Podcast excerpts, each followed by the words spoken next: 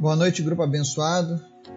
Estamos aqui hoje nesse dia 3 de dezembro de 2022 e é muito bom a gente poder estar junto mais uma vez para esse nosso momento com a palavra de Deus. Fiquei feliz de ouvir mais testemunhos ali no grupo, pessoas que têm buscado a Deus e têm encontrado Deus em sua busca. Isso é uma verdade, é uma máxima que você precisa crer. Quando você busca a Deus, você encontra Ele. E eu sei que ao longo desses últimos meses, muitos têm encontrado Deus. E eu glorifico Jesus por isso, porque tudo o que acontece é obra dele. Não há nenhum mérito meu ou do ser humano, mas todo mérito é de Jesus. Por isso que ele é tão maravilhoso. E nós estamos falando um pouco sobre o temor de Deus. Eu tenho aprendido cada vez mais sobre isso. Estou lendo um livro muito bom e eu recomendo para você. O nome desse livro é O Temor do Senhor, de John Bever. Se você puder, leia esse livro, com certeza você vai ser edificado. E hoje nós vamos fazer uma reflexão aqui, lá na carta de Romanos, no capítulo 1, versos 20 ao 23. Mas antes da gente começar o estudo de hoje, vamos fazer a nossa reflexão diária, nosso momento de oração e buscar o Senhor. Que somente Ele pode nos ensinar, nos transformar. Boa noite, Pai. Nós queremos te agradecer por este momento, por tudo que o Senhor tem feito, pelo dia que nós tivemos, pelas lutas, mas também pelas vitórias. Porque eu tenho certeza que se nós findamos esse dia com vida, já foi uma grande vitória. Por isso, nessa hora, eu quero te pedir, Espírito Santo de Deus, visita as pessoas que nos ouvem nessa noite. Traz resposta ao pedido de cada um, fala com cada uma delas, enche elas da tua presença Derrama mais, Senhor, do teu espírito sobre a vida dessas pessoas, para que elas sejam cheias de ti. E por onde quer que elas passem, meu Deus, que as outras pessoas possam sentir a tua presença. E que o Senhor use cada uma dessas pessoas deste grupo, Pai. Cada uma dessas pessoas que nos ouve, como um canal de bênção, Pai. Este mundo precisa da tua presença. E eis-nos aqui, Senhor. Visita também aqueles que estão enfermos nessa hora Aqueles que ainda não receberam um milagre, que ainda não receberam uma cura, uma resposta, em nome de Jesus, Espírito Santo, manifesta agora a tua presença e fala com essa pessoa. Cura o enfermo nessa hora. Em nome de Jesus, que tumores desapareçam nesse momento. Que diagnósticos de morte sejam cancelados agora em nome de Jesus. Que danos irreversíveis aos olhos dos homens sejam transformados agora em milagres, em nome de Jesus. Meu Deus, no nome de Jesus, nós oramos, cremos e declaramos que venha o teu reino agora, Jesus, sobre as nossas vidas, sobre as nossas famílias, trazendo salvação, trazendo cura, trazendo restauração. Visita, meu Deus, os relacionamentos que estão quebrados. E nós repreendemos, meu Deus, toda obra do maligno contra a felicidade dos casais, contra a felicidade das famílias. Nós repreendemos o espírito de divórcio que tem visitado essa geração e destruído tantos casamentos, causado traumas em tantas famílias. Em nome de Jesus, nós quebramos essa maldição, Pai, na vida dessa pessoa que está ouvindo agora. E nós declaramos que o Senhor é o Deus da vida dela. Mas nós te pedimos em especial, Pai, nos ensina, Deus, a termos o devido temor, a reverência que é devida a Ti. Nos ensina, Deus, a Te glorificar com as nossas vidas. E fala conosco nessa noite através da Tua palavra. Isso é o que nós te pedimos no nome de Jesus, Pai. Amém. Texto de hoje está lá em Romanos, capítulo 1, versos 20 ao 23, que dizem assim: Pois desde a criação do mundo, os atributos invisíveis de Deus, seu eterno poder e sua natureza divina, têm sido vistos claramente, sendo compreendidos por meio das coisas criadas, de forma que tais homens são indesculpáveis. Porque, tendo conhecido a Deus, não o glorificaram como Deus, nem lhe renderam graças, mas os seus pensamentos tornaram-se fúteis e o coração insensato deles obscureceu-se. Dizendo-se sábios, tornaram-se loucos e trocaram, a glória do Deus imortal por imagens feitas segundo a semelhança do homem mortal, bem como de pássaros, quadrúpedes e répteis. Amém? Aqui nós temos uma passagem que o apóstolo Paulo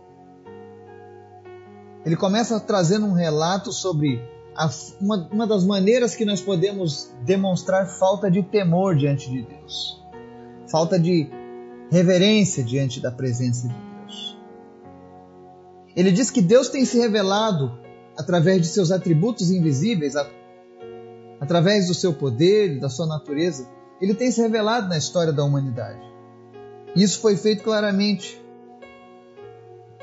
Mas acontece que o ser humano ele tem uma mania de não dar a, a devida glória, reverência a Deus, querendo criar uma compreensão por meio da criação do homem. Você quer ver um exemplo? Deus havia livrado o povo das mãos do, dos egípcios, lá no Antigo Testamento. Moisés subiu para falar com Deus e ele estava se demorando. E os homens, na sua inquietação, precisavam de alguma coisa para se comunicar com Deus. Vale a gente lembrar que quando Deus vinha falar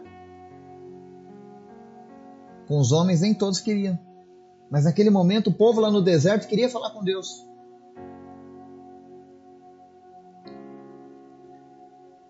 E aí eles vão e obrigam o sacerdote a criar dois bezerros de ouro. Porque esse era o tipo de divindade que eles estavam convivendo lá onde eles moravam no Egito. Então, geralmente nós aprendemos olhando. Mas Deus sempre quis um povo santo, um povo separado para Ele. Por isso que quando Deus permite a entrada do, do povo hebreu na terra prometida, Ele diz: Olha, não façam nada que aquelas, outras, que aquelas outras culturas estão fazendo. Porque é por causa dessas práticas imorais, dessas práticas pagãs, que eu trago punição sobre aqueles povos. Mas Israel não ouviu. Mas antes disso, eles fizeram dois bezerros de ouro.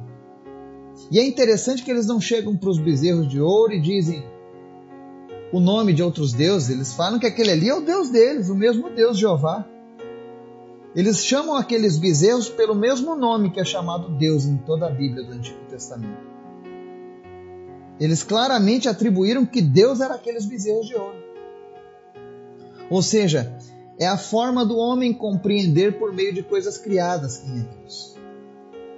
Só que quando o homem faz isso, o verso 21 diz que isso não glorifica Deus como Deus. Isso na verdade é uma futilidade. Mostra um coração insensato e por isso eles ficam obscuros. É por isso que Deus condena tanto a idolatria. Às vezes as pessoas falam assim: não, mas essa imagem aqui simboliza o amor que eu tenho por Deus. Deus não está pedindo imagens. Lá no deserto, ele matou as pessoas que estavam envolvidas naquela adoração. Ele puniu povos inteiros por conta da sua idolatria. E aqui Paulo ele traz uma luz ao assunto. Ele diz no verso 23: trocaram a glória do Deus imortal Pensa só, nós estamos falando em temor e reverência. E aqui Paulo está dizendo que os homens trocaram a glória do Deus imortal por imagens feitas segundo a semelhança do homem mortal, bem como de pássaros, quadrúpedes e répteis. Se você estudar um pouco de arqueologia, de história, você vai ver que em vários povos atribuíam a imagens de serpentes, imagem de bezerros, imagem de homens. Ó, esse é nosso Deus. Nós não vamos longe. Na cultura cristã, aqui no Nordeste especialmente, a gente vai em muitas casas, tem aquela figura lá, aquela foto que eles dizem que é de Jesus, né? Ah, não, aqui é a imagem de Jesus. Só que a palavra está dizendo que isso aí é algo fútil. É algo que não glorifica Deus como Deus, é você querer reduzir Deus a meros mortais como nós. Nós fomos feitos em imagem e semelhança de Deus, sim, mas Deus não é como nós. Nós temos os atributos que são divinos, que é a nossa inteligência, nossa capacidade inventiva de criação. Isso são atributos herdados de Deus, mas isso não significa que Deus é igual a mim e a você. E aí as pessoas vão lá e colocam aquela imagem feita segundo a semelhança do homem mortal, porque também ninguém tirou um retrato de Jesus. Não existe um retrato de Jesus. Jesus não falou, olha, apóstolos, eu quero que vocês contratem agora o maior desenhista da nossa época, porque eu preciso que a minha imagem fique para a posteridade. Ele poderia ter feito isso, mas ele não fez. Porque ele não queria nenhuma imagem sendo usada de maneira errada.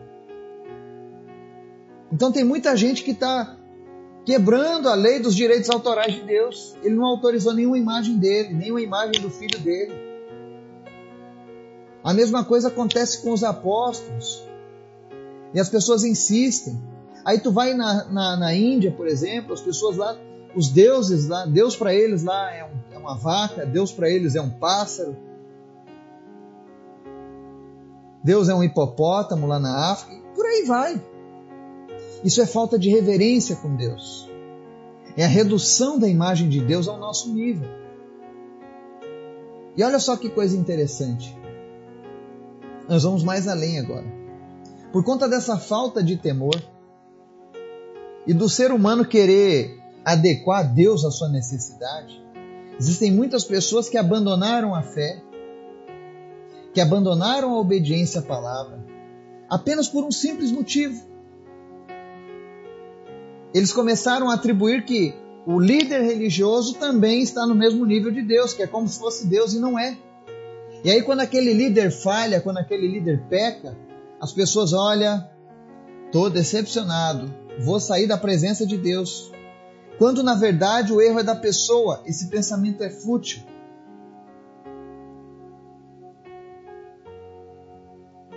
Outro exemplo claro da Bíblia eu estava orando hoje, falando sobre o assunto do divórcio. Quantas pessoas no meio cristão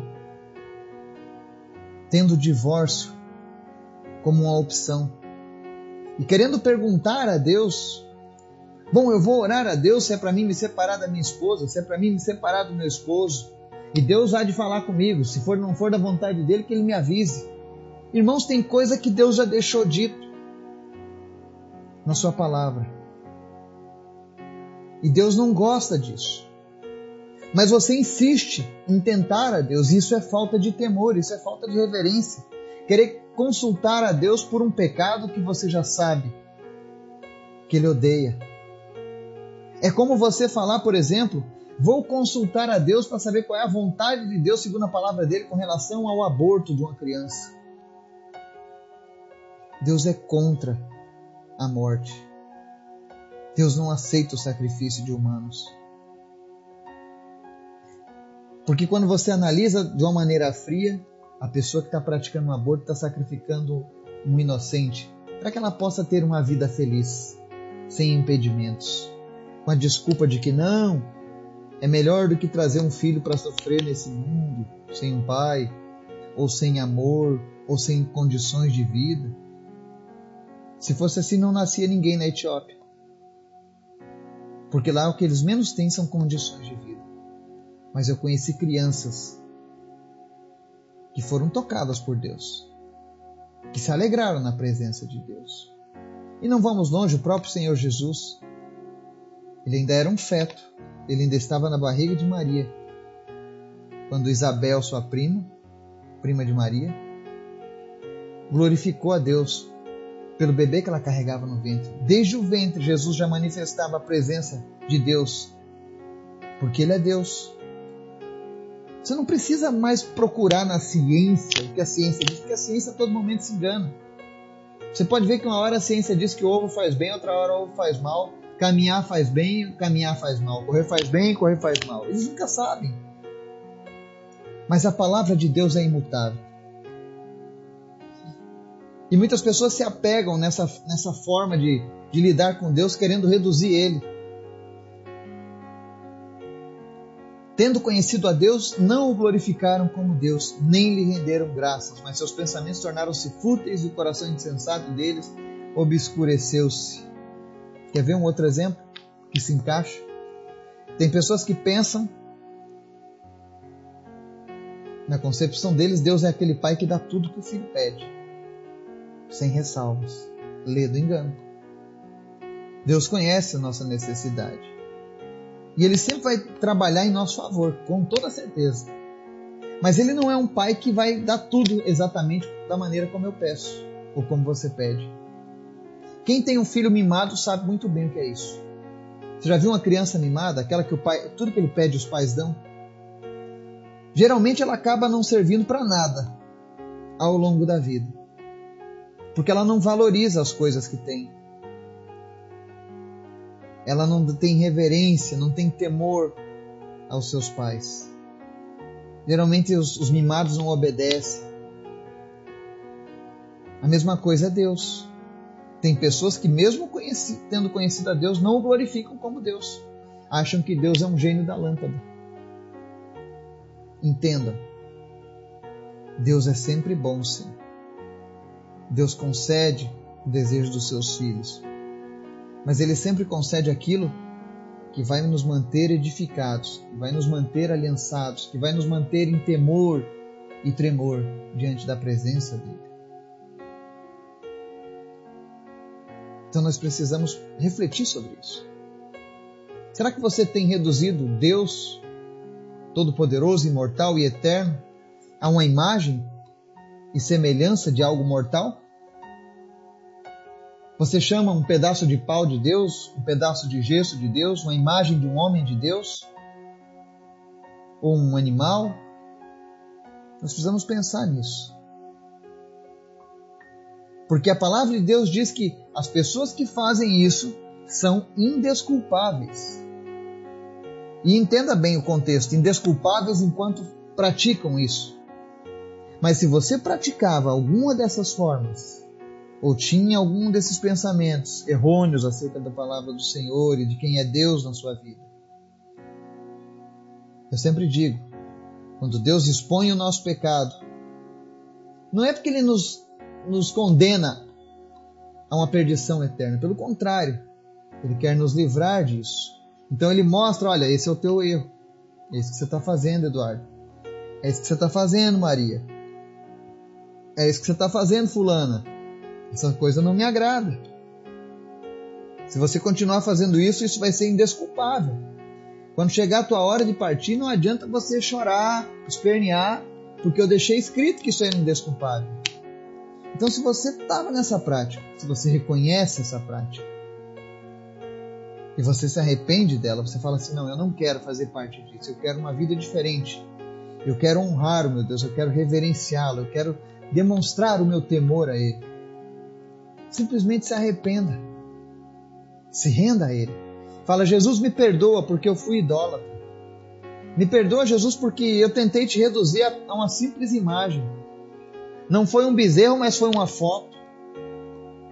Que eu nem sei se era sua. Mas eu dizia: Esse é o meu Jesus. Ou então talvez a tua imagem seja lá aquele homenzinho que fica no crucifixo.